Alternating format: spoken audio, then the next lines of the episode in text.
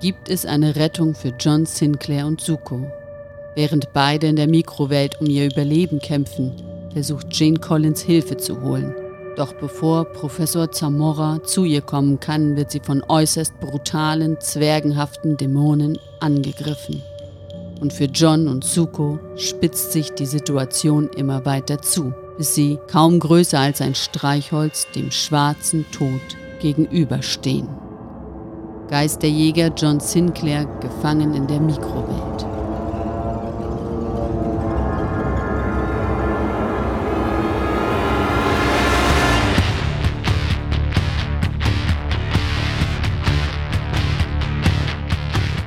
Die Edition war noch jung. Der Podcast hatte der Serie viele Geheimnisse entrissen. Grandiose Sprecher und Hollywood-reife Effekte erzeugten den Glauben an das Übernatürliche. Doch auch das Blöde existierte. Und einige Fälle waren mau. Mit reißerischen Titeln lockten sie und holten sich ihre Opfer. Geister, Dämonen, die Ausgeburten der Hölle. Sie alle warteten auf den Tag, an dem die Podcaster ihnen die Leviten lesen und die Serie in Heil oder Chaos stürzen würden. Denn ein Team war ausersehen, gegen die Mächte der Finsternis zu kämpfen. Dämonen nannten es den Bund des Lichts. Ihre Freunde nannten sie die Wortliga. Ihr Name war Team Sinclair.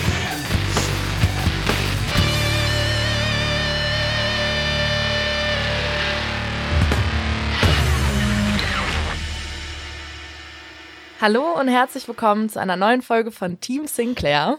Heute ähm, mit der Besprechung zu Gefangen in der Mikrowelt. Ich bin Franzi und ich freue mich besonders über meinen Besprechungspartner heute. Das ist nämlich der Tom. Und mit Tom und mir hat ja alles so ein bisschen mit diesem Podcast angefangen. Deswegen, hallo Tom. Hallo Franzi. Ich bin mir übrigens sicher, dass die Folge Gefangen in der Mikrowelle heißt. Ja, ich habe tatsächlich auch in meinen Notizen äh, auf dem Computer gefangen in der Mikrowelt getippt und dann hat mein, äh, meine Autokorrektur äh, daraus Mikrowelle gemacht. Fand ich super. Hätte durchaus im Laufe der Geschichte auch passieren können. Zumal die Maschine, in der äh, John dann später verkleinert wird, das sind ja irgendwie so, weiß ich nicht, so Glaskolben oder so.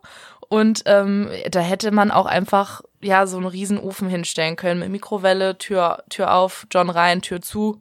Wäre das gleiche gewesen. Ich, ich hätte das sehr gefeiert, wenn am Ende dieses Schrumpfungs- oder Verwandlungsprozess noch so ein Mikrowellen Ping zu hören gewesen wäre. ah, der Geisterjäger ist fertig. genau.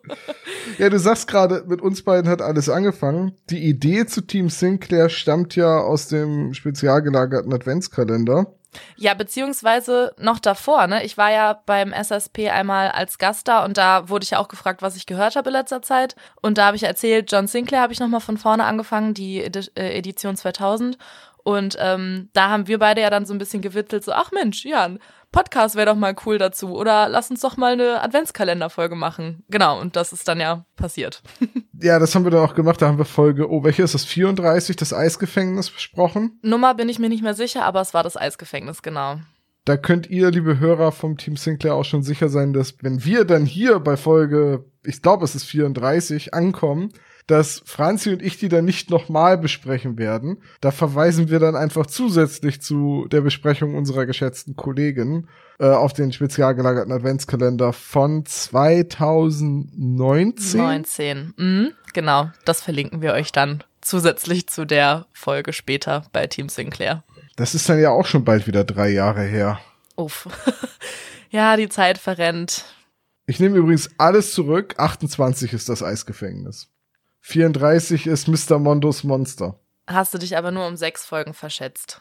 Ist ja auch alles in der Zeit der Monsterliga. Ob das jetzt eine Folge früher oder später passiert, ich glaube, das macht da nicht den Unterschied. Was ist denn sechs Folgen so im Produktionszeitraum? So ein, ein halbes Jahr, ein Dreivierteljahr? Die haben ja immer staffelweise produziert, zumindest anfangs. Boah, ich weiß es nicht. Ich kann ja mal gerade gucken. Ja, ich habe immer nur den Vergleich zu den drei Fragezeichen, die ja momentan immer vier Folgen pro Jahr rausbringen, aber die werden ja auch teilweise am Stück aufgenommen, so an so einem Wochenende werden dann mal ein, zwei Folgen, glaube ich, aufgenommen, soweit ich das mitbekommen habe. Ganz gefährliches Halbwissen jetzt hier wieder. Ja, klar. es ist auch halt einfach ähm, zu teuer, die Sprecher ständig anreisen zu lassen. Ja. Dann, wenn man die dann da hat, dann müssen die halt die Sätze für die nächste Hörspielfolge gleich mit einsprechen. Also gerade nachgesehen, äh, Gefangen in dem Mikrowelle ist von 2004 und äh, Mr. Mondos Monster Party ist von 2005. Oh, okay. Und zwar Dezember 2005 und ja, hier steht's jetzt nicht bei, aber so sechs Folgen liegt offenbar ungefähr so ein Jahr zwischen. Ja, interessant. Aber da sind wir ja noch nicht. Da sind wir noch nicht. Wir sind jetzt erstmal äh, im zweiten Teil von unserem Zweiteiler. Klingt jetzt komisch. Ähm, genau, aber Gefangen in der Mikrowelt ist die direkte Fortsetzung zu Der Hexer von Paris. Die letzte Folge habe ich ja auch besprochen. Äh, Tom, was hast du denn zu Der Hexer von Paris? Ist dir irgendwas Spezielles aufgefallen? Wie findest du die Folge? Der Hexer aus Paris oder von Paris, es ist so eine Folge. Ich bin ganz, ganz ehrlich diese beiden Folgen, das sind Folgen, die lasse ich auch gern mal aus, wenn ich alte Folgen höre.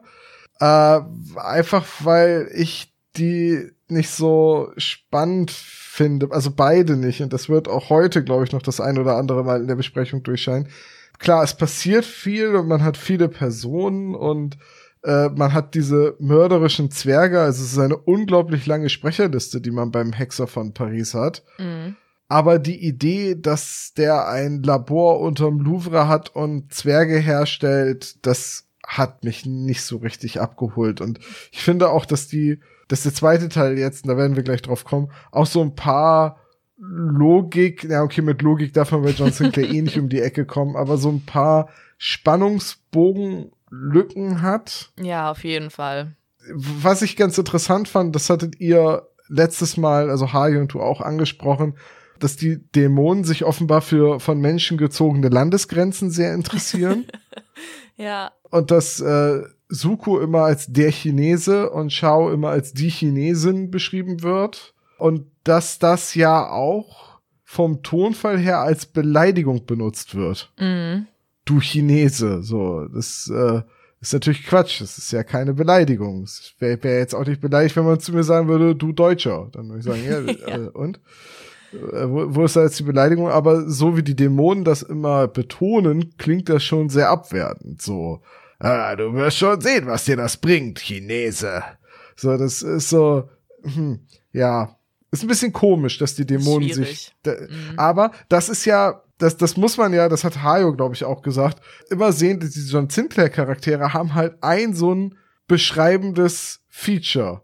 So, Jane Collins, die taffe Detektivin. Bill Connolly, der Reporter. Suko, der chinesische Kampfsportler. John, der sarkastische Supermann. Ja, und das sind ja alles, also ein Reporter ist ja keine Charakterbeschreibung. Das ist halt nee. einfach das ein Merkmal, ein Ding, was, was er in seinem Leben macht, jetzt arbeitstechnisch bei ihm, bei Bill jetzt, das wird dann als sein ähm, Erkennungsmerkmal genommen, als würde das alles sein, was ihn als Person ausmacht. Genau, die kriegen später alle noch viel Charakter. Also gerade Bill ist ja auch so ein bisschen der äh, Scherzkeks, der, der Joker. So mit dem Scherzanruf bei Jane Collins in das Mädchen aus Atlantis und so. Mhm. Aber letztendlich, und das ist halt auch, so werden die mal angesprochen. So damit klar ist, wer gemeint ist, so mein chinesischer Freund, damit man weiß, er meint nicht Bill gerade. Dass das aus dem Kontext heraus keinen Sinn gibt, weil Bill ja gar nicht in Paris ist. Man hätte es nicht gebraucht, dann das nochmal zu sagen, ja. Richtig, ne? Äh, von daher, ja, das ist ein bisschen komisch in den Folgen. Ich will da jetzt aber auch nichts unterstellen. Das ist, glaube ich, einfach nur so wahrscheinlich auch so ein bisschen der Literaturvorlage noch geschuldet. Mhm. Dass da vielleicht auch schon immer so war, dass Suko da auch immer als der Chinese beschrieben wurde. Naja, ähm, insgesamt ist es eigentlich eine recht dünne Geschichte um die Wiederkehr des schwarzen Todes. Und ich finde, man merkt auch hier immer noch, dass das erst in der Neuauflage in den Hörspielen jetzt so eine äh, übergeordnete Handlung mit dem schwarzen Tod bekommt. Deswegen finde ich den Handlungsbogen der Mordliga insgesamt auch ein bisschen besser als den des schwarzen Todes. Ja, weil hier kommt es einem manchmal so ein bisschen vor, als würden diese Folgen jetzt so auf Teufel komm raus mit dem schwarzen Tod noch in Verbindung gebracht worden sein im Nachhinein, damit halt irgendwie so eine nachfol nee, nicht nachfolgende Handlung, äh, so eine Ja, eine Chronologie, ne? Ja, ne, genau, eine Chronologie dann irgendwie ähm, erzählt wird. Und damit der schwarze Tod eben schon viel früher und viel länger als der im Dunklen lauernde Bösewicht aufgebaut werden kann. Genau. Insgesamt ist immer noch ein sehr gut produziertes Hörspiel, kann man sich toll anhören, aber von der ganzen Handlung her mit Belfegor und den Zwergen in Paris nicht so meine Lieblingsgeschichte und deswegen freue ich mich sehr, dass wir, das, dass wir jetzt über das Finale gleich reden werden. okay.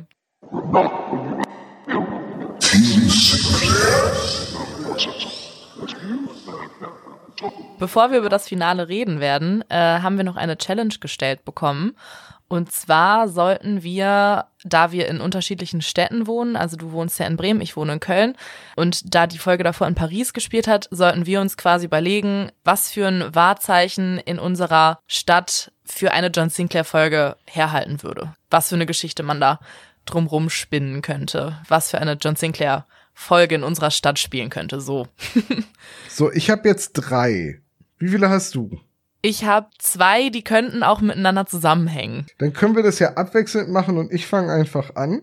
Okay. Dann ist das wie bei so einer Folge 5, nur dass du jetzt John bist. Sehr gut. Ich wollte schon immer sein. Bist du dir da sicher? ja, äh, gut, dann fange ich einfach mal an mit der ersten Geschichte. Äh, Bremen ist ja recht bekannt für die Bremer Stadtmusikanten. Mhm. Und, und die wiederum sind für ihren legendären schlechten Gesang aus dem Märchen bekannt. Und ich dachte mir, vielleicht könnten die durch einen Dämon lebendig werden und wie so Sirenen oder wie so Trompeten in Jericho die Mauern der Stadt einstürzen lassen. Und John muss sich dann am Ende irgendwie mit der Beretta das Ohr zustopfen, also sich so zwei geweihte Patronen in die Ohren stecken und, und Tiere jagen. Ja, das ist eine gute Idee. ich ich, ich glaube, wir sollten jetzt auch irgendwie noch direkt ein Patent für diese Geschichten anmelden, damit das nicht geklaut wird und wirklich später als Folge veröffentlicht wird.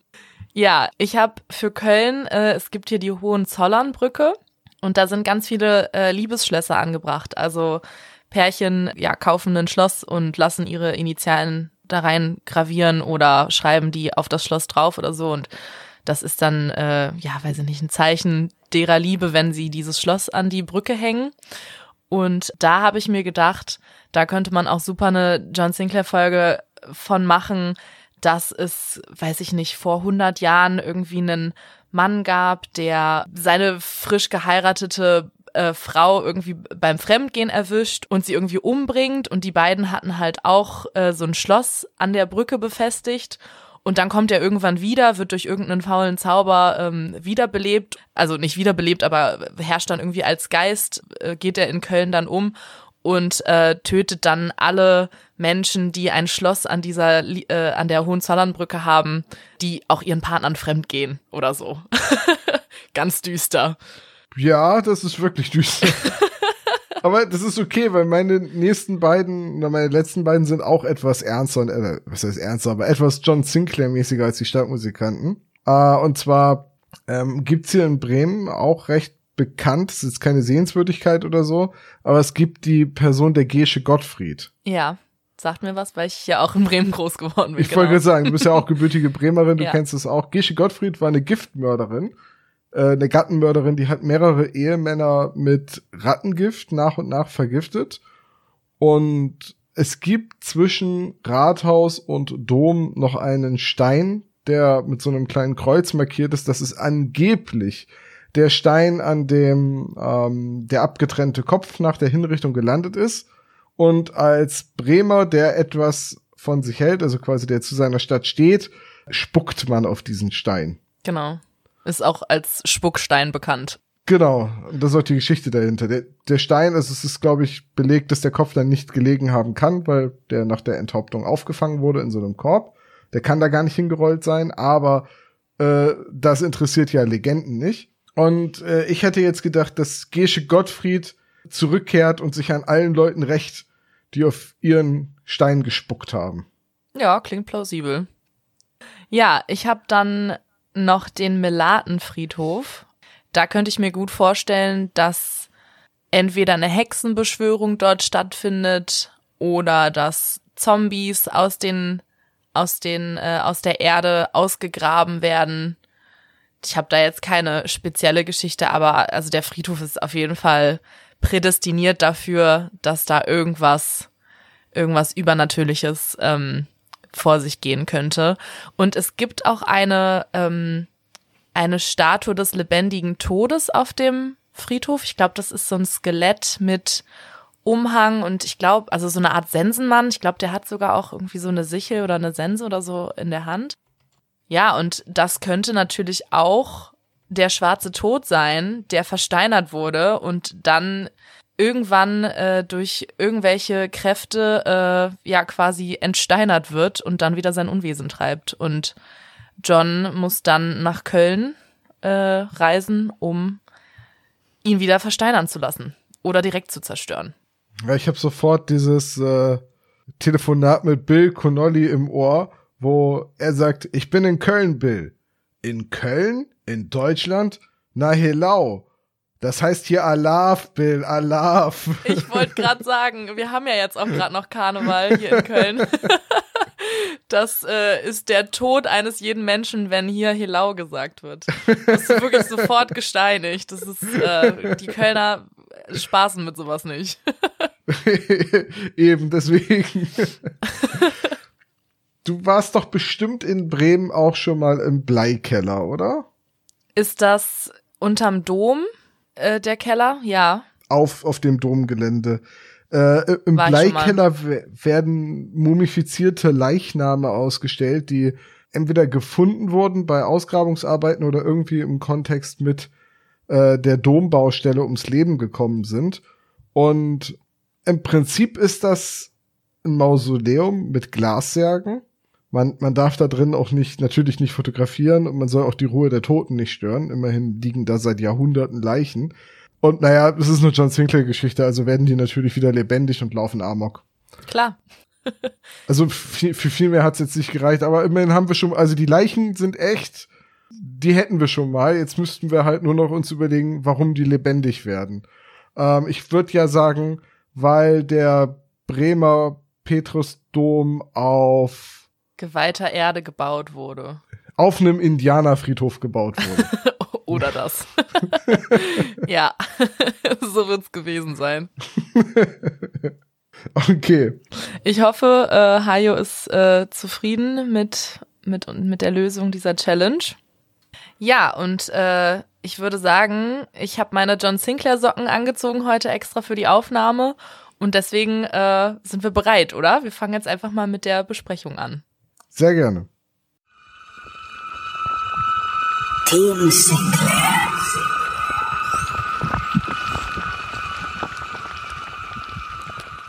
Ja, was haben wir denn an Sprechern? Wir haben ja eigentlich die gleichen Sprecher wie bei der Folge davor. Aber weniger.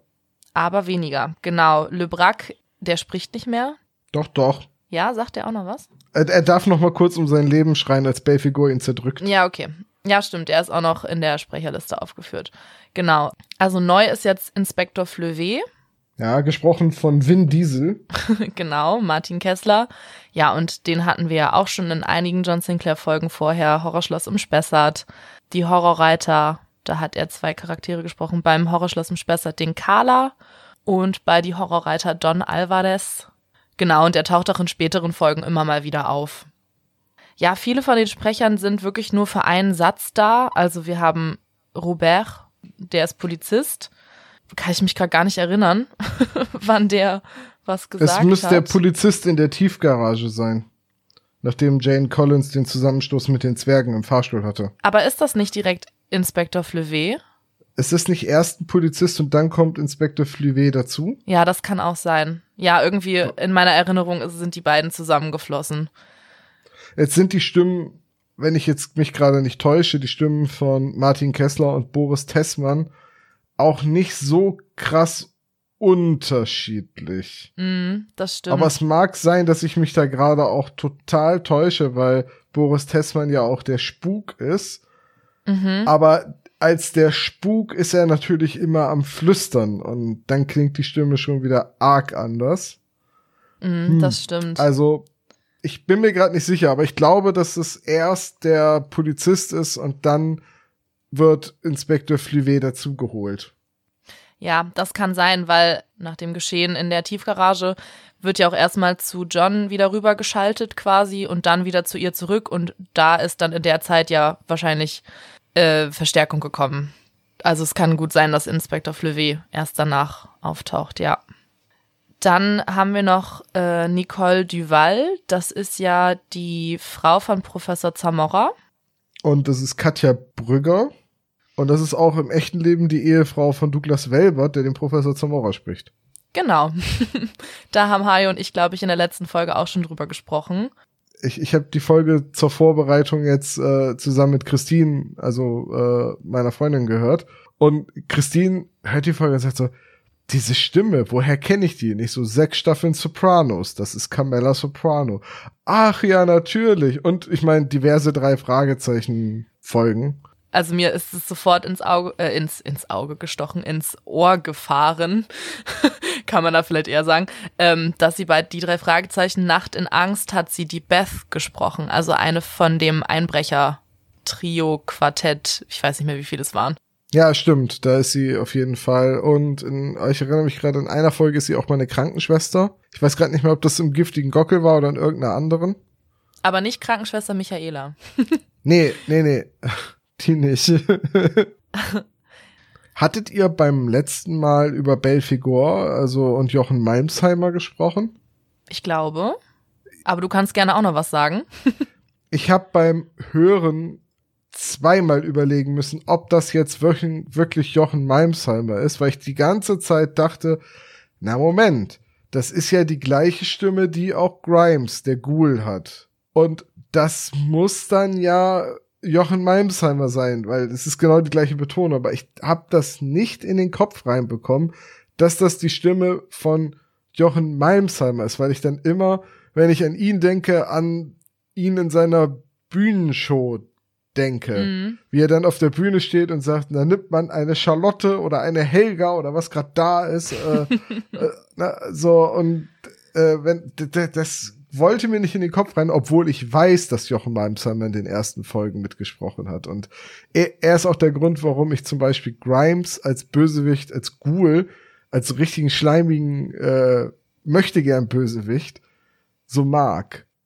Ja, aber Belfegor hingegen fand ich wiederum ziemlich doof. Ja, der war so ziemlich überdrüber. Ich glaube aber, das lag nicht unbedingt an der Sprecherleistung, sondern an dem, wie sein Charakter geschrieben wurde. Ja, und das, was er halt sagt, also das war wirklich nicht so glaubwürdig alles. Ja, wobei eigentlich war das ein ziemlich ehrlicher Typ, ne? Er sagt ja auch, ich bin ein Dämon, ich, ich lüge nie. Ja, ja, nee, das tut er ja auch nicht. Aber also trotzdem seine ganze Herangehensweise ist halt absolut dämlich. Also mein Lieblingssatz aus dem Hörspiel ist auch, dass er sagt, John, äh, ich habe ja ähm, daraus gelernt, aus dem, was ich, was ich alles gehört habe von, von den anderen Dämonen. Ja, mit dir darf man nicht spielen, mit dir muss man kurz einen Prozess machen. Ja, und was macht er? Dann macht er nichts anderes, als mit ihm zu spielen, anstatt ihn einfach zu töten, so. Ja. Ja, dann macht er halt alles andere als kurzen Prozess. So. Ja. Äh, stimmt schon, da ist definitiv was dran. Ja, ich glaube, das, das war's zu den, zu den Sprechern, ne? Ja. Ja. Also, wenn ich jetzt über die Rest, restliche Liste so rüber gucke, über die meisten hab, haben wir gesprochen. Ähm, Thomas Frieber als der schwarze Tod ist hier jetzt natürlich zu hören. Aber auch nur ganz kurz. Ja, ja, und der war ja auch schon in der letzten Folge. Genau. Okay. Reden wir über das Cover.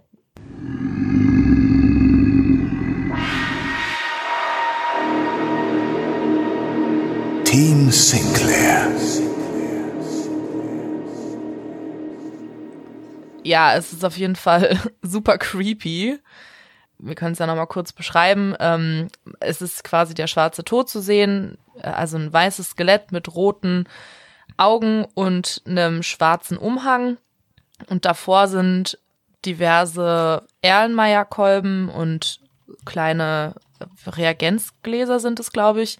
Ja, und John und Suko sind in den Reagenzgläsern gefangen. Also ich finde das Cover eigentlich ziemlich cool. Es beschreibt halt genau die eine Szene, ähm, in der der schwarze Tod auftaucht in der Folge und die beiden in den Ermeyer-Kolben gefangen sind. Das Einzige, was mich gewundert hat, die beiden sind ja geschrumpft auf so Streichholzgröße und dafür sind sie mir auf dem Cover in dem Erlenmeyer-Kolben ein bisschen zu groß. Ja, das muss noch vor der letzten Schrumpfstufe sein. Ach nee, weil da sind sie ja etwas kleiner als ein Meter. Sie werden ja zweimal geschrumpft. Genau, aber ich dachte, dass der schwarze Tod erst nach dem zweiten Mal Schrumpfen auftaucht. Ja, ähm, ich bin mir jetzt auch nicht sicher, ob das wirklich der schwarze Tod sein soll oder Belfigur. Es sieht natürlich aus wie der schwarze Tod, ne, das Skelett mit den roten Augen und der Kapuze und so.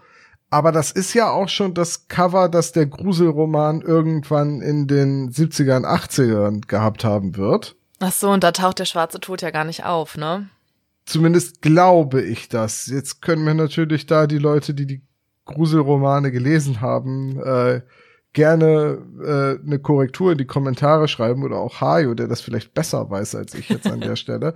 Aber ja, es sieht aus wie der schwarze Tod, aber das ändert ja auch nichts dran, dass jetzt keiner von den beiden in dem Erlmeyer-Kolben aussieht wie Suko. Die sehen beide aus wie John, die sind beide blond. Ich gehe davon aus, dass das eine LeBrac sein soll. Aber ja, das kann sein, aber war der denn auch in einem Erlmeyer-Kolben gefangen? Nee, aber diese Bilder sind ja auch teilweise unabhängig von der Handlung entstanden und teilweise ist ja das Bild entstanden und da musste die Handlung dazu geschrieben werden. Das stimmt. Also, wer weiß. Also, was auch noch gegen den schwarzen Tod als das Skelett hier spricht, ist ja, dass, äh, dass der schwarze Tod ein schwarzes Skelett ist.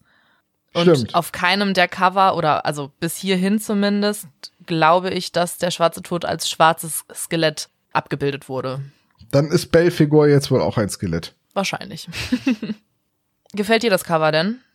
Ich finde auf jeden Fall, dass es den Charakter der Folge so ein bisschen trashig, bisschen absurd, gut einfängt und dass es vor allem die markanteste Szene verdeutlicht. Sagen wir mal ehrlich, so viel Handlung hat dieser Teil dieses Zweiteilers jetzt auch nicht zu bieten, so dass das hier wirklich der spannendste Moment ist. Das stimmt. Das haben sie ganz gut eingefangen. Falls das denn die Absicht war, dieses Covers. Garantiert. Die wussten damals schon, irgendwann werden wir ein Hörspiel machen und dann. ja, ich glaube eher, das ist da eher andersrum, weil die haben ja jetzt das Cover und die werden sich dann gesagt haben, na, na, wir können ja die Handlung der Geschichte, also der Bücher ein bisschen umändern. Das ist ja kein Problem. Und dann passen wir das immer so ein bisschen an, dass halt wirklich dieser Cover-Moment zentral eine Rolle spielt. Also du meinst, dass sie die Geschichte, also das Cover zuerst hatten und dann die Geschichte dem Cover angepasst haben? Nein, nein, ich meine jetzt, wenn sie hier das Hörspiel gemacht haben, dann hatten sie ja den Roman. Ja. Wahrscheinlich auch noch die Studio Braun-Fassung der, der Hörspielgeschichte, wenn die schon mal umgesetzt worden ist. Und sie hatten das Cover und konnten natürlich jetzt das Hörspielskript ein bisschen anpassen, um das, so. um diese, diesen Cover-Moment etwas zentraler an den Mittelpunkt zu stellen das kann hier auch gut passiert sein, weil die Handlung drumherum ist ja echt so ein bisschen dünn. Ja. Okay, dann lass uns mal zur Handlung übergehen.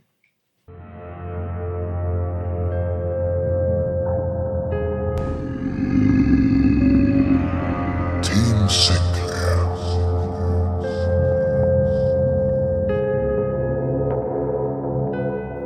Ja, als erstes kommt ein was bisher geschah. Also der Erzähler sagt, was bisher geschah und dann kommt eine kurze Zusammenfassung von der Folge davor. Das ist dem geschuldet, dass es ein Zweiteiler ist, dass die Folgen aufeinander aufbauen. Genau, ähm, dann sagt der Erzähler und jetzt die Fortsetzung, dann kommt der Titelsong. Ja, genau. Und dann äh, beginnt es, ähm, beginnt die Handlung im Louvre, äh, beziehungsweise unter dem Louvre. Äh, John Suko und Le Brac sind noch im Labor von Belfegor. Le Brac ist bewusstlos. Ja, und Belfegor ähm, fängt jetzt erstmal an, sich übertrieben darüber zu freuen, dass er die beiden jetzt endlich gefangen hat.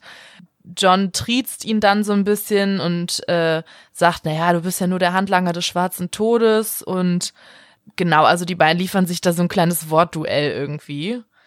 Und ja, was ich irgendwie ein bisschen also ja, John hat ja schnell mal einen flotten Spruch auch auf, auf der Zunge so.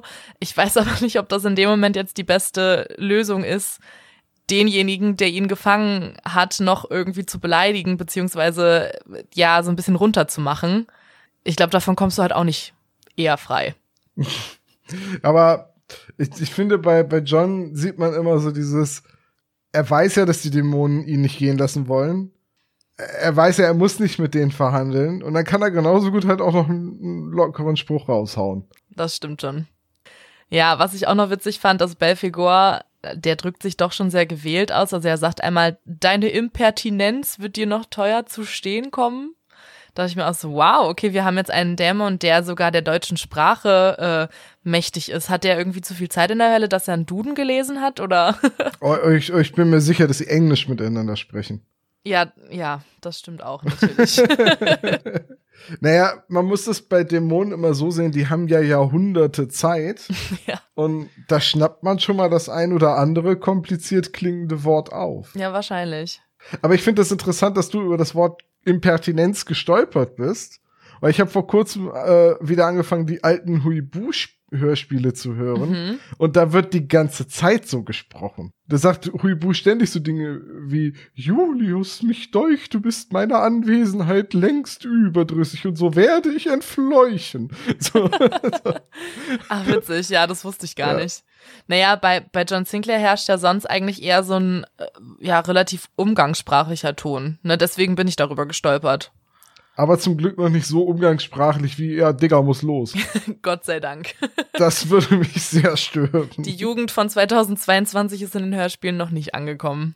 Ja, ja, dann äh, lässt Belfegor die beiden, äh, beziehungsweise die drei, auf die Liegen schnallen, äh, auf, auf, nicht auf die Liegen, sondern auf drei Liegen, ähm, die in dem Labor zu finden sind. Ähm, also quasi so, ja, wie OP-Tische sehen die wohl aus. Ja, dann startet er eine Maschine mit, es wird beschrieben als drei große Glaskugeln und die stülpen sich passgenau über die Liegen. Und dann wabert bläulich fluoreszieren, flu, boah, schwieriges Wort, fluoreszierendes Licht durch das Labor und ja, John beschreibt, dass es alles, dass es ihm schmerzt, dass er einen Druck verspürt und dass, dass es sich anfühlt, als würden seine Glieder zusammengepresst ähm, und dass diese Kuppel, die Glaskuppel, auf das Dreifache anwächst. Äh, ja, und dann realisiert er, dass er ähm, geschrumpft ist. Also, dass nicht seine Umgebung größer geworden ist, sondern dass er kleiner geworden ist. Das ist aber auch so diese, diese klassische äh, Beschreibung, um deutlich zu machen, dass jemand merkt, dass er geschrumpft ist. Alles um ihn ja, herum ja, ist größer geworden. So, ne? ja, klar. Gut, aber ich muss auch sagen, ich wüsste nicht, wie ich es anders beschreiben sollte. Also, dadurch, dass du es halt nicht siehst, muss es ja mit Worten beschrieben werden, ne? Und wenn ich, also zum Beispiel, wenn du deine Hand anschaust, ist die Hand für dich ja immer noch genauso groß wie vorher, selbst wenn du selbst komplett kleiner geworden bist, oder?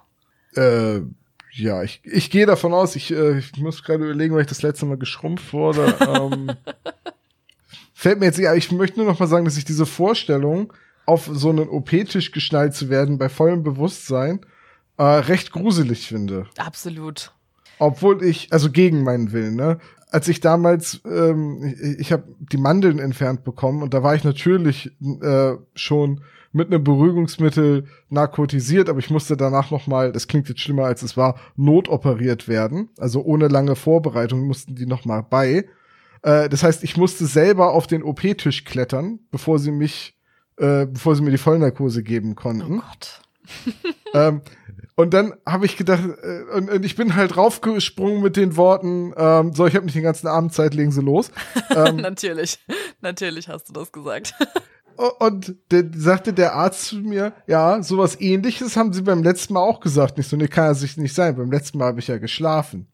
Und er, nee, nee, Sie erinnern sich nur nicht dran. Das ist ein Filmriss von dem Beruhigungsmittel, das Sie vorher bekommen haben. Was?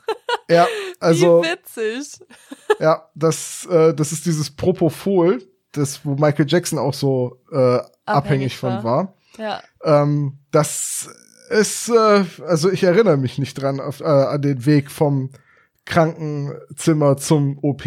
Also klar, ich habe, es war auch früh morgens und ich habe dieses Beruhigungsmittel bekommen und ich lag im Bett und so weiter und, und hatte auch vorher noch geschlafen.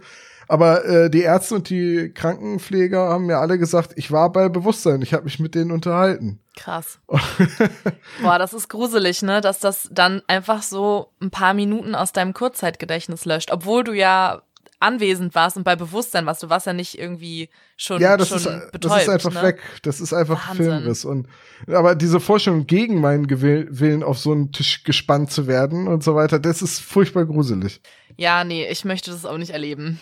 Vor allem dann nicht mit äh, irgendwelchen Zwergen noch um mich rum, irgendwelche komisch aussehende Zwerge und dann irgend so ein, so ein Bösewicht, der dann irgendwie äh, lacht und sich freut, dass er einen da irgendwie gefangen hat und oh, nee, ganz komische Vorstellung. Skelette mit rotglühenden Augen müssen dabei auch nicht anwesend sein, das Nee, stimmt schon. nee, nicht unbedingt. Kommt jetzt eigentlich schon die, äh, wollen wir wirklich chronologisch vorgehen oder wollen wir die Handlung von John und die Handlung von Jane getrennt betrachten? Weil im Prinzip passiert das ja immer parallel. Ja, ähm, dann lass uns das zusammen machen, oder? Also einmal die Handlung von äh, John und einmal die Handlung von Jane. Das ist ja auch erst am Ende, als sie dann mit der Polizei das Labor stürmt. Äh, wichtig, da kommen die Handlungen ja erst so richtig zusammen. Genau. Weil ich meine, John wird ja jetzt noch weiter geschrumpft und kommt jetzt erst die Ermordung von LeBrac oder kommt jetzt erst der Kampf gegen die Tarantel? Jetzt kommt der Kampf gegen die Tarantel. Sein, die Belfigors Lieblingsspinne. Also Taranteln sind ja Vogelspinnen. Ich habe ein bisschen Gänsehaut jetzt bei diesem Thema. Ich mag keine Spinnen, aber ja, rede weiter. Ich mag Spinnen auch nicht so sonderlich, aber ähm, tatsächlich je größer, desto lieber sind sie mir.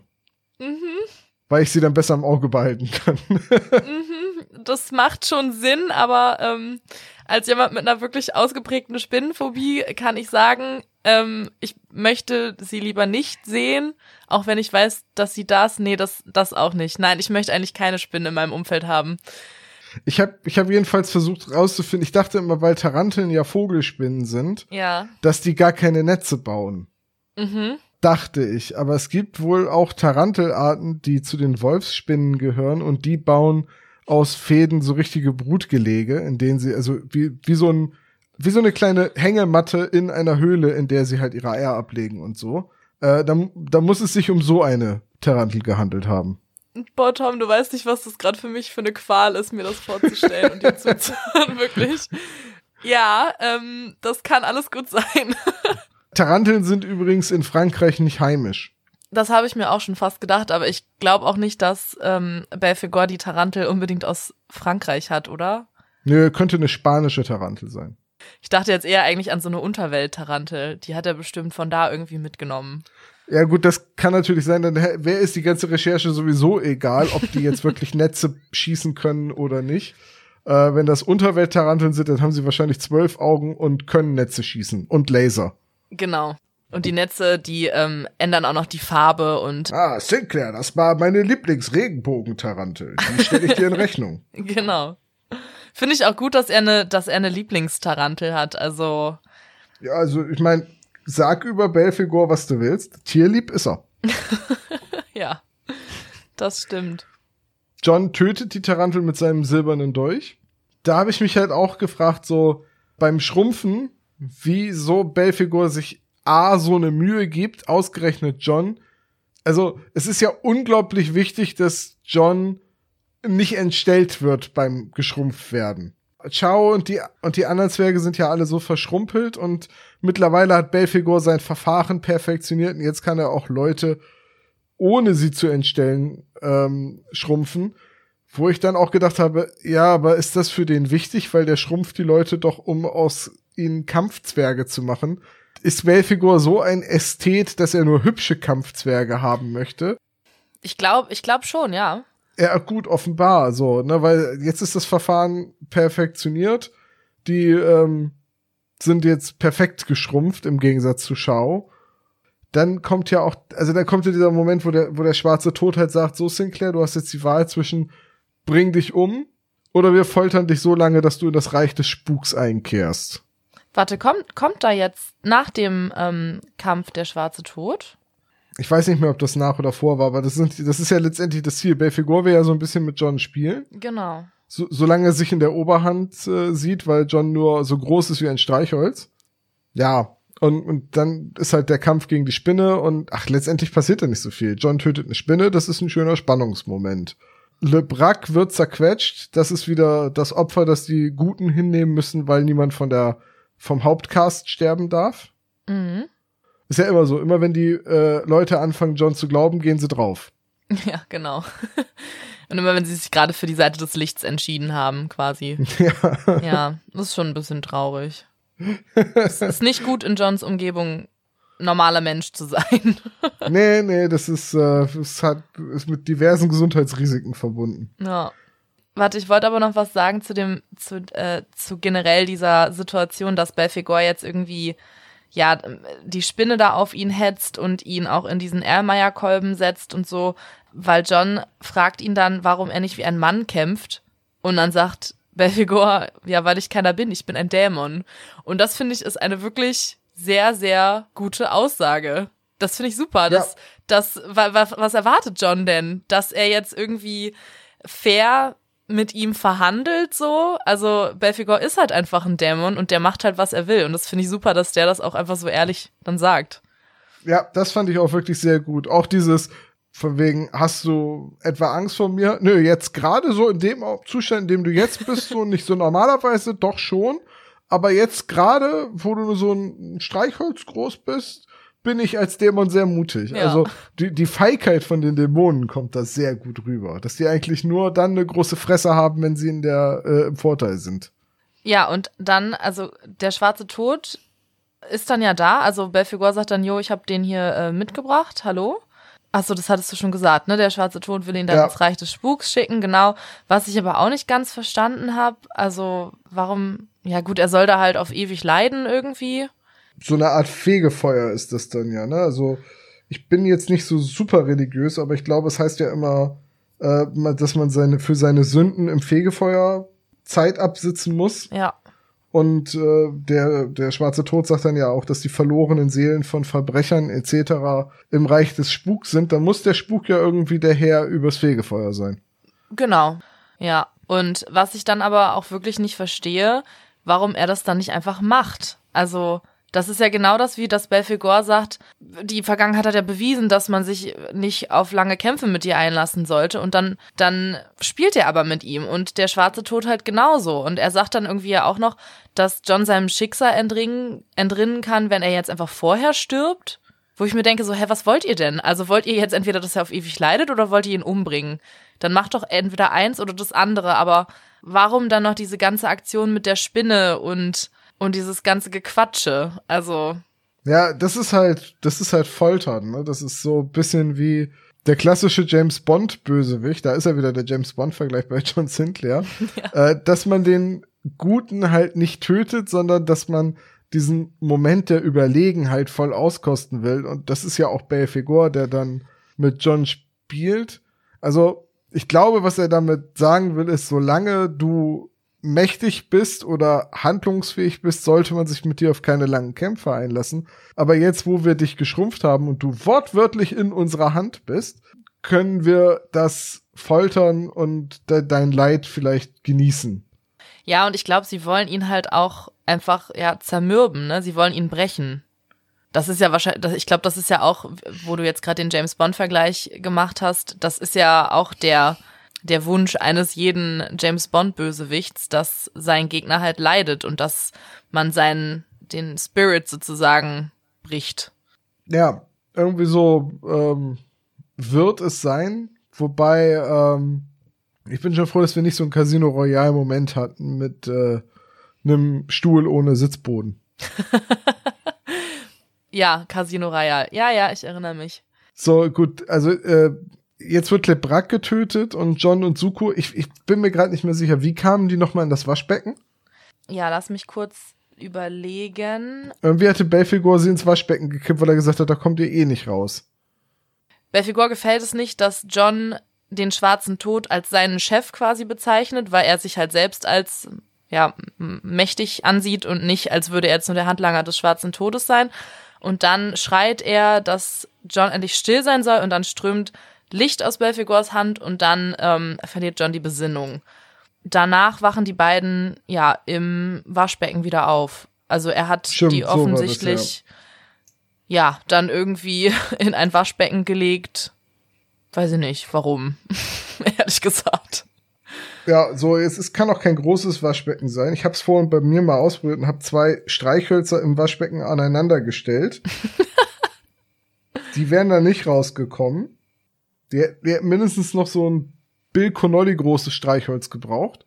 Aber gut, okay, John und Suko hauen dann ab, beziehungsweise springen runter auf den, äh, auf den Feudel. Genau, Aufnehmer. Aufnehmer. Ja, das darüber bin ich auch gestolpert. Ich habe das erstmal gegoogelt. ich wusste nicht, was ein Aufnehmer ist. Aufnehmer ist wahrscheinlich der korrekte äh, Terminus. Mhm. Hier im Norden sagt man ja Feudel, andernorts sagt man Mob. Ich weiß jetzt nicht, was sagt man in Köln? Ich weiß es ehrlich gesagt nicht. Wahrscheinlich eine Mischung aus beidem. In Meudel? Dr dreckiger äh, ähm, Fob. Fob. Fob. genau, Fob. Finde ich gut.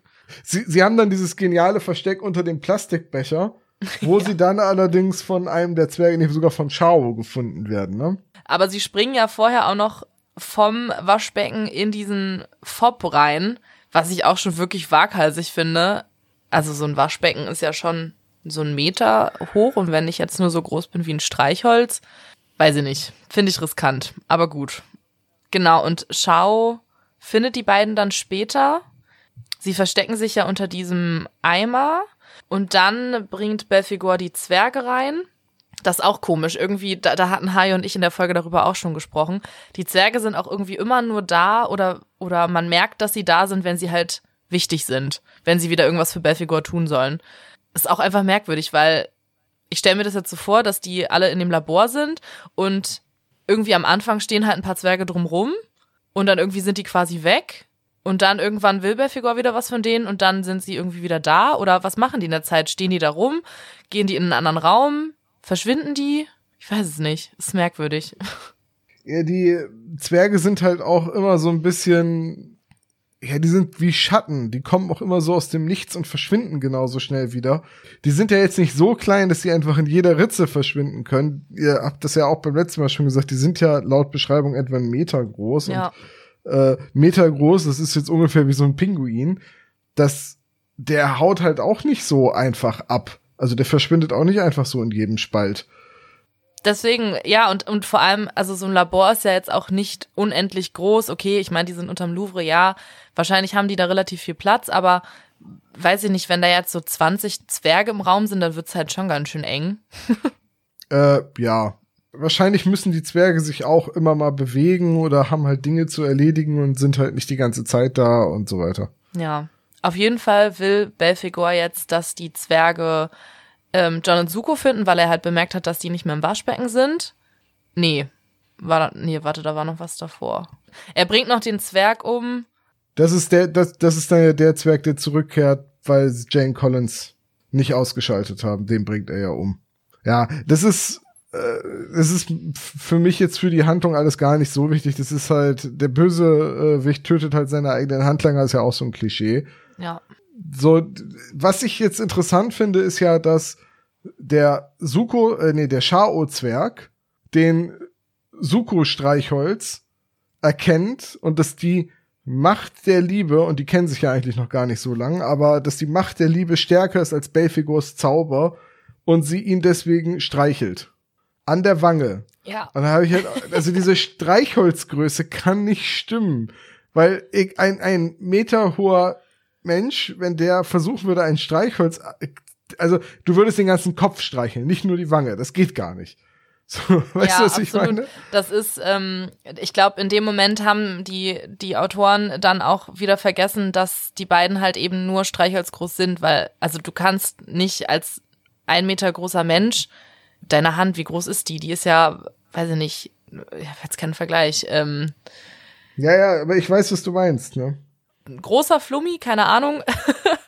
So, so, ein, so ein Tischtennisball, den könnte ich punktgenau streicheln. Ein Streichholzkopf ist schon echt eine Herausforderung. Das funktioniert so nicht. Ja. Ja, na egal. So, äh, je- jedenfalls, das ist ja auch so der Moment, wo Suko merkt, dass das, was Shao ausmacht, irgendwie immer noch in diesem hässlichen Zwerg drinne ist. Mhm. Und sie rettet die beiden dann ja auch und hilft denen. Und, und dann kommt Jane Collins und Professor Zamora und so. Was ich halt komisch finde, dass Shao ihn dann erst erkennt, weil es gab ja genug Momente, wo die beiden aufeinander getroffen sind. Ja, aber jetzt ist es für die Handlung wichtig. ja, okay. Gut. Entschuldige, ich wollte da gerade mit Logik agieren. nee, äh, es stimmt schon, aber vielleicht musste erst, musste sie das erst so verarbeiten und dann, Ihn erst fast umbringen, ne? Ja. ja, ja, ihr musste erst nach und nach klar werden, nee, Moment, das ist ja, das ist ja gar nicht, das ist ja, das ist ja Suko. Ja. So, vielleicht ist das damit angedeutet worden oder es war halt für die Dramaturgie wichtig. Ja. Ja, und dann, äh, genau, also sie verrät die beiden dann quasi nicht, sagt dann Belfegor nicht, dass die beiden unter dem Eimer sind, aber ich glaube, dass Belfegor die beiden trotzdem entdeckt und sie dann zertreten will. Genau, und da führt dann jetzt der zweite, der parallele Handlungsstrang mit dem hier von John und Zuko, führt er dann zusammen. Und Professor Zamora, Jane, Nicole heißt sie, glaube ich, ne? Also die Frau von Zamora Ja. und Fleuvet stürmen jetzt ins Labor. Und vielleicht sollten wir jetzt dann kurz erklären, was in der Zwischenzeit mit Jane passiert ist, während John seine Abenteuer erlebt. Jane hat, hatte ja diesen Besuch bei der kleinen Caroline und fliegt dann ja auch nach Paris. Genau, wird dann am Hotel mit einer gefakten Nachricht von John, ähm, soll sie nach Hause geschickt werden wieder, aber sie durchschaut das dann und sie ruft dann nämlich den Professor Zamora an und ähm, fragt ihn quasi, ob er was von John gehört hat. Ähm, er sagt dann, ich werde das herausfinden, ich habe ja meine Kontakte ähm, und genau, fragt dann bei der Pariser Polizei nach und äh, findet halt dann raus, dass John und äh, Suko und Fleuvet ins, ach Quatsch, Fleuvet, ähm, Le ins Louvre gefahren sind. Da ist noch so eine Szene, wo äh, er dann seine Frau beschwichtigen muss, dass sie mitkommt mit den ganzen Koffern und Taschen, die sie brauchen wird, um all die schönen Dinge, die sie sich in Paris beim Shoppen holen kann, zu transportieren. Wo ich dachte so, hei, hei, hei, hei, hei. Muss der, also warum ist die Frau eifersüchtig auf Jane Collins und warum kann man da nicht, kann die nicht da einfach sagen, ja, du hast recht, das ist wichtig, der ist in Gefahr, wir müssen helfen. Mhm. Wa warum muss das dann so eine, in Anführungsstrichen, Klischee-Tussi sein? Ja, und da wird halt auch dann wieder diese Rivalität zwischen Frauen halt so krass hervorgehoben. So von wegen, es kann nicht, der Zamora kann nicht einfach mit Jane Collins ein berufliches, gutes Verhältnis haben, trotz dessen, dass sie eine wunderschöne Frau ist. So nein, da muss natürlich direkt wieder von seiner Frau vermutet werden, dass da irgendwas anderes noch läuft, ne? Ja, ja, das ist so, hm. Wobei, ich muss, ich muss aber sagen, ich fand, ähm, dass dieses Geplänkel zwischen den beiden, ich fand, das war so ein bisschen spielerisch. Also ich hatte nicht das Gefühl, dass seine Frau jetzt wirklich zu 100% eifersüchtig ist. Ich hatte so ein bisschen das Gefühl, dass sie ihn da vielleicht auch, dass das so ein Ding zwischen den beiden ist, dass die auch mal so, so ein bisschen so rum, rumblödeln und sich gegenseitig so ein bisschen auf die Schippe nehmen. Aber keine Ahnung, kann auch sein, dass nur ich das da rein, rein interpretiert habe. Ja, möglich ist es. Ich schließe es jetzt nicht aus, aber es wirkte halt so ein bisschen so, äh, sie weiß, was ihr Mann macht, sie weiß, was John Sinclair macht, sie weiß, dass die Hölle existiert, aber trotzdem ist sie eifersüchtig auf Jane Collins. Ja. Äh, yes. hm. So das, was am wenigsten wichtig ist in so einer Situation. Richtig. Ja. Aber wirklich das, was am allerwichtigsten ist, äh, wenigsten wichtig ist. So. Letztendlich ist Zamora dann ja, oder es ist Zamoras Einfluss bei der Polizei und die zugestellte Mini-Leiche, der mini-zerquetschte Lebrac, die den, den Flevet zu einem Umdenken regelrecht zwingen. Und dann holen sie sich halt den Unter Durchsuchungsbeschluss für die Keller des Louvres und stürmen das mit der französischen Polizei. Viel mehr macht Jane Collins ja eigentlich nicht, wenn man jetzt noch die, von der Kampfszene in der Tiefgarage, die wir ja schon angesprochen hatten, von, von der absehen. Das stimmt. Also das Wichtigste, was sie eigentlich tut, ist, dass sie Zamora jetzt aktiviert sozusagen und äh, ihm Bescheid sagt, weil John hatte ihm ja in der Folge davor gesagt, ja, ähm, halt dich mal auf Bereitschaft. Ähm, momentan ist noch alles ganz ruhig, aber ich komme quasi auf dich zurück, wenn es soweit ist, wenn wir Hilfe brauchen. Und da John das jetzt nicht mehr kann, macht Jane das ja quasi. Ich finde das aber auch so stark, dass halt dich bereit für Zamora bedeutet, bleib halt zu Hause. Ja. Und nicht, stell dich drauf ein, dass wir dich in Paris brauchen, also komm schon mal her. Das hat mich auch gewundert. Also ich habe das auch eigentlich, ich bin mir nicht sicher, ob das jetzt thematisiert wurde in der, in der Folge davor, wo Zamora wohnt. Ich hatte das aber irgendwie so verstanden, dass er in der Nähe wohnt. Und deswegen war ich auch ein bisschen überrascht, als er dann irgendwie einen Hubschrauber äh, beordert, äh, um dann nach Paris zu fliegen. Und die beiden, also er und seine Frau, ja auch noch darüber reden, dass es schon ein ganz schön weiter Weg nach London ist weiß jetzt nicht mehr genau, welche Zeitspanne sie da nennen, aber ich glaube, es waren ein, zwei Stunden so. Also das ist es. Also in der Nähe heißt halt zwei Stunden mit dem Hubschrauber. Das ist ziemlich weit weg, zwei Stunden Flugzeit mit dem Hubschrauber. Ja, allerdings. aber okay. Ja. Dann ist das halt so. Ähm, ja, und gut, müssen wir jetzt noch lang über die Kampfszene unten in der Tiefgarage reden. Das ist halt wieder das typische, äh, dass ein Unschuldiger zwischen die Fronten gerät und weil die Guten die Guten sind, müssen sie den Unschuldigen warnen und dadurch ihre Deckung aufgeben. Da wird halt wieder Dramaturgie darüber erzeugt, dass jemand Unbeteiligtes stirbt. Das kennen wir ja schon. Das ist auch ein, ein gängiges John Sinclair-Klischee, weil, wie gesagt, das, das Team Sinclair hat ja doch Plot-Armor. Äh, also müssen immer die Unschuldigen drumrum für die Dramaturgie sorgen. Genau. Was ich noch ganz lustig fand an der Szene, ähm, das passt noch zur Folge davor.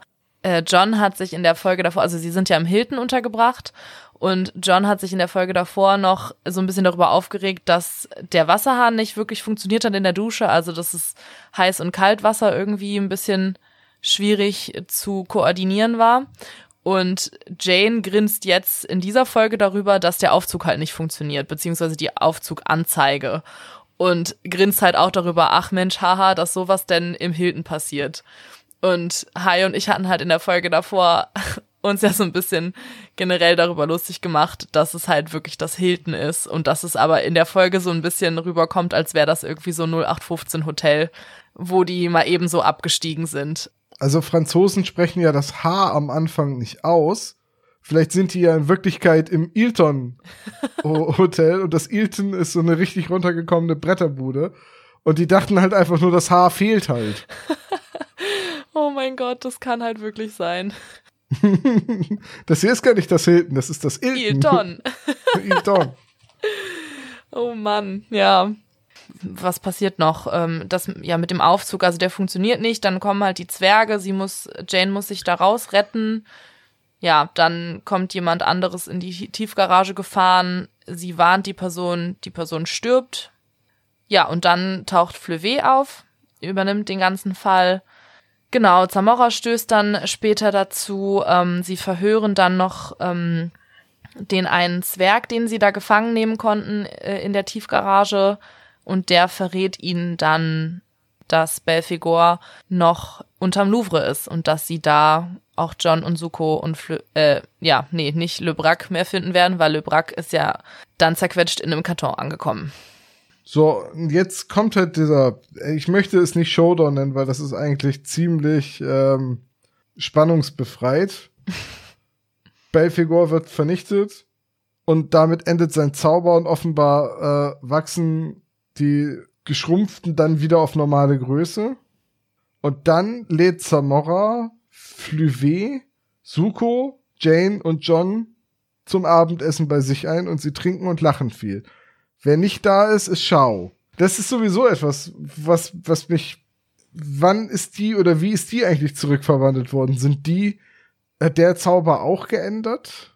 Einfach dadurch, dass Belfigur weg war, sind die auch alle wieder normal geworden, weil da müsste es da unten ja bei den ganzen Zwergen von lauter sehr verwirrten und äh, irritierten entführten, Entführungsopfern wimmeln in den Kellern. Ja, eigentlich schon.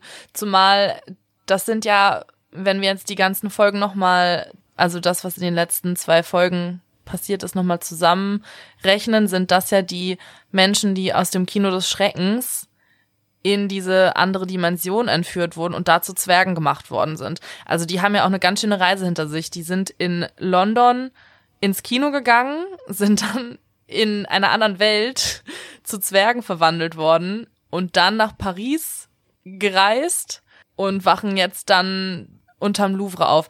Die, ich denk mal, die erinnern sich bestimmt auch an nicht so viel, oder? Oder tun sie das? Ich weiß nicht. Shao erinnert sich dann ja an Suko, also ein Stück Menschlichkeit ist ja doch noch in ihr. Aber ähm, das wäre interessant zu erfahren, ob sie sich dann auch an alles erinnert, was sie als Zwergin gemacht hat. Und die anderen halt eben auch. Ja, eigentlich müssten sie das ja, äh, weil John und Suko erinnern sich ja auch an, an alles. Aber die waren ja irgendwie auch anders geschrumpft. Na, die also. haben ja schon äh, Schrumpfen 2.0 ähm, Ich bekommen. verstehe, ja.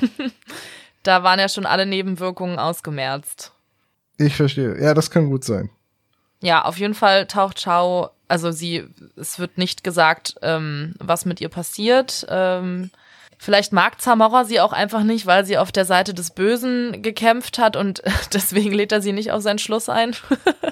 Das kann natürlich sein, dass, dass er sagt so, nee. Oder er sagt halt, äh, tut mir leid, ich habe leider nur sechs Stühle im Esszimmer. Ich wüsste gar nicht, wie ich eine siebte Person noch unterkriegen soll. Das, das ist, wäre ja auch Wahnsinn, ein, ein, ein Abendessen, eine, eine Soiree mit sieben Personen. Das geht leider nicht. Oder, pass auf, Vorsicht, Hammer Gag, ähm, die haben Streichhölzer gezogen und Schau hatte den kürzesten. ja, ich bin mir sicher, dass es genau so war, Tom. Habe ich mir gedacht, ja. Du hast einfach den Nagel auf den Kopf getroffen. Oder den, den Kopf aufs Streichholz, das Feuerwehr aus. Nee, das wird nichts. Lassen wir das. Ja. Ähm, ich wollte ich wollt aber noch kurz was zu dem, also wie sie Belfegor besiegen, sagen. Und zwar fand ich das eigentlich ganz cool, weil der Zamora ist ja, ja, was ist er genau? Er ist ja auch so eine Art, so eine Art Geisterjäger, ne? Also er ist ja, er wird ja, glaube ich, als Parapsychologe ähm, bezeichnet. Das bedeutet, dass er sich halt mit Menschen auseinandersetzt, die halt Übernatürliches gesehen haben. So ganz grob zusammengefasst. Ich hoffe, das stimmt jetzt, falls äh, jemand die genaue Definition von Parapsychologie kennt, schreibt's gerne in die Kommentare. Ähm, genau, aber was ich interessant finde, er hat halt so ein Amulett, mit dem er dann ja auch Dämonen irgendwie bezwingen kann. Also das ist so ein bisschen das Pendant zu Johns Kreuz. Allerdings erfahren wir halt nicht genau, wie es wirkt, wogegen es wirkt. Ja, es, es dient halt nur in diesem Zusammenhang dazu, dass Belfigor quasi so ein bisschen gelähmt wird. Ja, es ist halt wieder so ein weißmagischer MacGuffin. Ja, So, das Kreuz hat ja auch immer genau die Fähigkeiten, die es gerade braucht. Und so ist es ja auch ein bisschen äh, mit den anderen Amuletten. also sie sind immer genau dazu, oder sie können genau das, was sie gerade, wozu sie gerade gebraucht werden. Im, im Prinzip schon. Ja, und Belfigor ereilt dann ja das gleiche Schicksal wie von John und Suko. Er wird von den Zwergen auf die Maschine geschnallt, äh, also auf diese Bahre geschnallt und dann äh, taucht er ein in die Unendlichkeit des Mikrokosmos und verschwindet dort für alle Zeiten. Zitat. Im Prinzip ist das ja auch so ein Zwergenaufstand. Ja, das stimmt. Also sie wenden sich gegen ihren Meister. Ich glaube, das haben wir doch auch schon in John Sinclair Folgen gehabt. Oder werden wir auch noch haben, dass sich dann die Untergebenen gegen ihren Meister wenden. Auf jeden Fall. Also das ist ja auch ein gängiges Motiv, dass sie irgendwann, ne, ich meine, Belfegor hat jetzt die Bildung eines Betriebsrates so lange blockiert und, und hat auch die Tarifverhandlungen immer wieder in der entscheidenden Runde platzen lassen. Ich kann das verstehen, dass sie irgendwann genug davon haben. Ich auch. Ich hätte auch keine Lust mehr auf so eine Diktatur. Ja, gut. Ähm, aber damit sind wir am Ende der Besprechung. Die Maschine ist auch zerstört. Belfigors Macht ist erloschen und John sagt noch, dass die Gewölbe, in denen sie sich befunden haben, zugesperrt wurden, aber erst viel später wieder geöffnet werden, was ja so eine Art Foreshadowing auf einen möglichen späteren Fall sein kann. Tatsächlich weiß ich jetzt gerade aber gar nicht, ob es noch einen Fall geben wird, der unterm Louvre spielt. Bin ich mir jetzt auch nicht sicher, ob es den gibt, aber naja, es gibt wie viele tausend John Sinclair Geschichten, also Irgendwo wird da eine dabei sein, bestimmt. wahrscheinlich. Belfegor 2, jetzt wird's richtig klein. ähm, John, du bist wirklich der King im, äh, wie heißt es, im Wortwitze machen. Dankeschön. Sehr gerne. Ja, genau. Und damit endet die Geschichte. Ähm, ich glaube, nach dem, nee, am Ende, also während die, die letzten Sätze gesagt wurden, läuft ja schon wieder die, ähm, die Titelmusik und die klingt aus und dann kommt am Ende noch ein bisschen Zwerggeflüster und das fand ich ziemlich cool. Das hat nochmal irgendwie so diesen Anschein gemacht, so, na, okay, sind sie doch alle wirklich wieder zurück verwandelt worden oder äh, leben sie doch weiter? Ja, ja, ja. Ja, noch ein kleines, kleines bisschen creepy zum Schluss. Dann lass uns doch mal ein Fazit ziehen, oder? Willst du anfangen oder soll ich? Ich kann gern anfangen. Also, ich finde, dass Teil 1 dieses, dieses Zweiteilers, also der Hexer von Paris, ein bisschen besser ist als Teil 2. Es passiert nicht so wahnsinnig viel. Was mich auch ein kleines bisschen gestört hat, ist, dass so sehr zwischen John und Jane, also zwischen den Handlungen von den beiden, hin und her gesprungen wird. Also es war zwischendrin einfach ein bisschen zu viel. Also es war dann halt sehr der Fokus darauf gesetzt, dann so kurz Cliffhanger zu machen in der Folge. Das hat mich ein bisschen gestört. Das, was mich am meisten gestört hat, ist, wo ist der schwarze Tod hin? Der stand einmal da, hat gesagt, ja, ja, ich, du kommst jetzt ins, äh, wie heißt es, ins Reich des Spuks oder du stirbst jetzt halt hier, entscheid dich. Und dann ist er einfach verschwunden und das hat mich irgendwie, das, ich weiß nicht, das habe ich nicht verstanden. Das hat mich genervt. Ja, Belfigor als Bösewicht ist okay, also er ist sehr ehrlich. Allerdings widerspricht er sich dann so ein bisschen in dem, was er eigentlich, äh, was eigentlich sein Ziel ist. Also ja, er spielt mit John, obwohl er ihn eigentlich töten möchte. Ich weiß nicht, ich habe das Gefühl, dass der Fall sich jetzt über zwei Folgen sehr, sehr groß aufgebaut hat und dann irgendwie doch ein sehr, ja, unspektakuläres Ende genommen hat.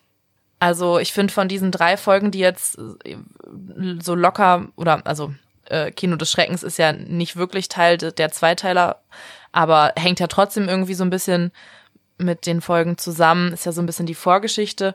Also davon finde ich jetzt den letzten Teil eigentlich am schwächsten. Ganz cool fand ich allerdings noch zu sehen, dass es neben John halt auch noch andere ja, Menschen gibt, die auch die Dämonen bekämpfen, also den Professor Zamora, dass der auch eine magische Waffe hat und sie damit ja auch retten konnte. Ja. Ja, ich, ich kann das ganz nachvollziehen oder, auch nachfühlen. Man hat so zwei Folgen Aufbau von so einem Spannungsbogen und dann endet das einfach mit Jane und die französische Polizei stürmen rein und es gibt einen Zwergenaufstand. Das ist, es ist ein bisschen, und ich kann das auch total nachvollziehen, dass du sagst, was macht eigentlich der schwarze Tod? Ich kann mir das auch nur so erklären, dass der irgendwie noch einen, einen Arzttermin hatte oder so und los musste.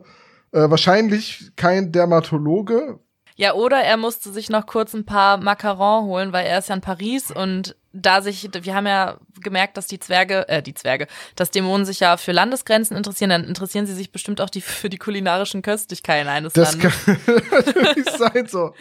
Wie er da in der Schlange von so einer, von so einer Bäckerei steht und sagt, wird das hier heute noch was? Ich habe noch einen Termin, ich muss um 14 Uhr noch Leute foltern. genau. Und damit so eine, und dann total fröhlich mit so einem Beutel Macarons aus dieser Konditorei kommt. Ja. Das ist eine sehr gute Erklärung, die gefällt mir. Da ist der schwarze Tod. Ja. Er holt sich Macarons. Äh, ja, aber ne, das ist so ein bisschen das enttäuschende Finale dieses Zweiteilers. Es ist auch, glaube ich, der Zweiteiler, also von den frühen Mehrteilern, den ich am wenigsten mag.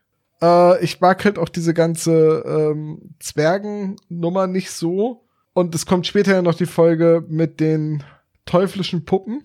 Die finde ich noch schlimmer. War das auch ein Dreiteiler? Ist das nicht das, wo sie in New York sind? Nee. Das ist ein, ein es ist eine Einteiler-Folge. So, okay. Das ist einfach äh, Folge 18, wo die teuflischen Puppen im Kaufhaus nachts die Teenager, die sich da einschließen. Ja, das ist, das die creepy. mag ich nicht so. Ja. Die nächste Folge, Knochensaat hingegen, mit dem Friedhof, wo die Skelette wiederbelebt werden in Deutschland. Das ist eine meiner äh, absoluten Lieblings-John Sinclair-Folgen. Ich weiß auch nicht warum, aber so eine Gruselgeschichte mit Werwölfen, Vampiren oder Skeletten, Zombies, Ghoulen holt mich mehr ab als ein Dämon, der Leute in äh, Zwerge verwandelt. Ja, kann ich, kann ich ein bisschen nachvollziehen. ich verstehe auch nicht, warum es Zwerge sein müssen. Warum, warum ist der, also ich habe keine Motivation dafür, warum Belfegor von allem, was klein ist, so begeistert ist und immer noch weiter verkleinern will. Äh, warum züchtet der sich nicht mit Mutationen etc. riesige, hörige Fleischberge, Kampfkolosse heran? Naja, gut, das liegt vielleicht daran, dass Belfegor der hatte bestimmt eine schwierige Kindheit, weil er auch nicht der größte, äh, der größte Mensch ist, äh, der größte Dämon, Entschuldigung. Und deswegen, er kann, also, ja gut, doch, er hätte auch einfach seinem, seine, sein, sein Wissen und seine Macht da rein investieren können, sich selbst größer zu machen, aber da hat er wahrscheinlich einfach nicht dran gedacht. Deswegen hat er gedacht, okay, ich muss jetzt einfach alle außer mir kleiner machen, so er wurde bestimmt als, als kleiner, kleiner Dämon in der, in der Hölle, wurde er bestimmt immer von allen anderen fertig gemacht. Die haben ihn dann klein gemacht und jetzt möchte er andere klein machen. Also ein bisschen Mitleid habe ich schon wieder fast mit ihm. Vielleicht ist es auch einfach Nein. so, dass Belfigur als kleiner Dämon nie das Puppenhaus bekommen hat, das er sich zu Weihnachten gewünscht hat. Genau. Ich weiß nicht. armer, armer Belfigur. Nein. Ich glaube, Belfigur ist irgendwie zuständig für die Trägheit in, in manchen biblischen Deutungen. Mhm. Keine Ahnung, wie das jetzt mit Leute verkleinern reinpasst. Vielleicht ist, vielleicht zerbrechen wir uns da auch viel zu sehr den Kopf drüber und das ist halt so eine Geschichte, wo es vor 40 Jahren mal ein, ein Bild gab, das jemand gemalt hat und dann musste eine Geschichte dazu geschrieben werden. Ich glaube, das könnte der Fall gewesen sein. und, da, und dann wurde das Buch mit Dämonennamen aufgeschlagen so ein bisschen drin geblättert und dann hat das Patschefingerchen auf Belfigur gezeigt. Ich weiß es nicht. Augen zu und den Finger kreisen lassen und auf den Namen, wo der Finger drauf lag, der ist es geworden. Ja, wie, wie gesagt, also Hexer von Paris, Gefangen in der Mikrowelt zusammen. Es ist ein ganz gutes Hörspiel. So für sich alleine genommen ist der zweite Teil schon ein bisschen schwächer. Uh, und wie gesagt, ist jetzt auch nicht mein Lieblingsmehrteiler. Ich denke, das können wir so stehen lassen. Ja, kommen wir zur Challenge.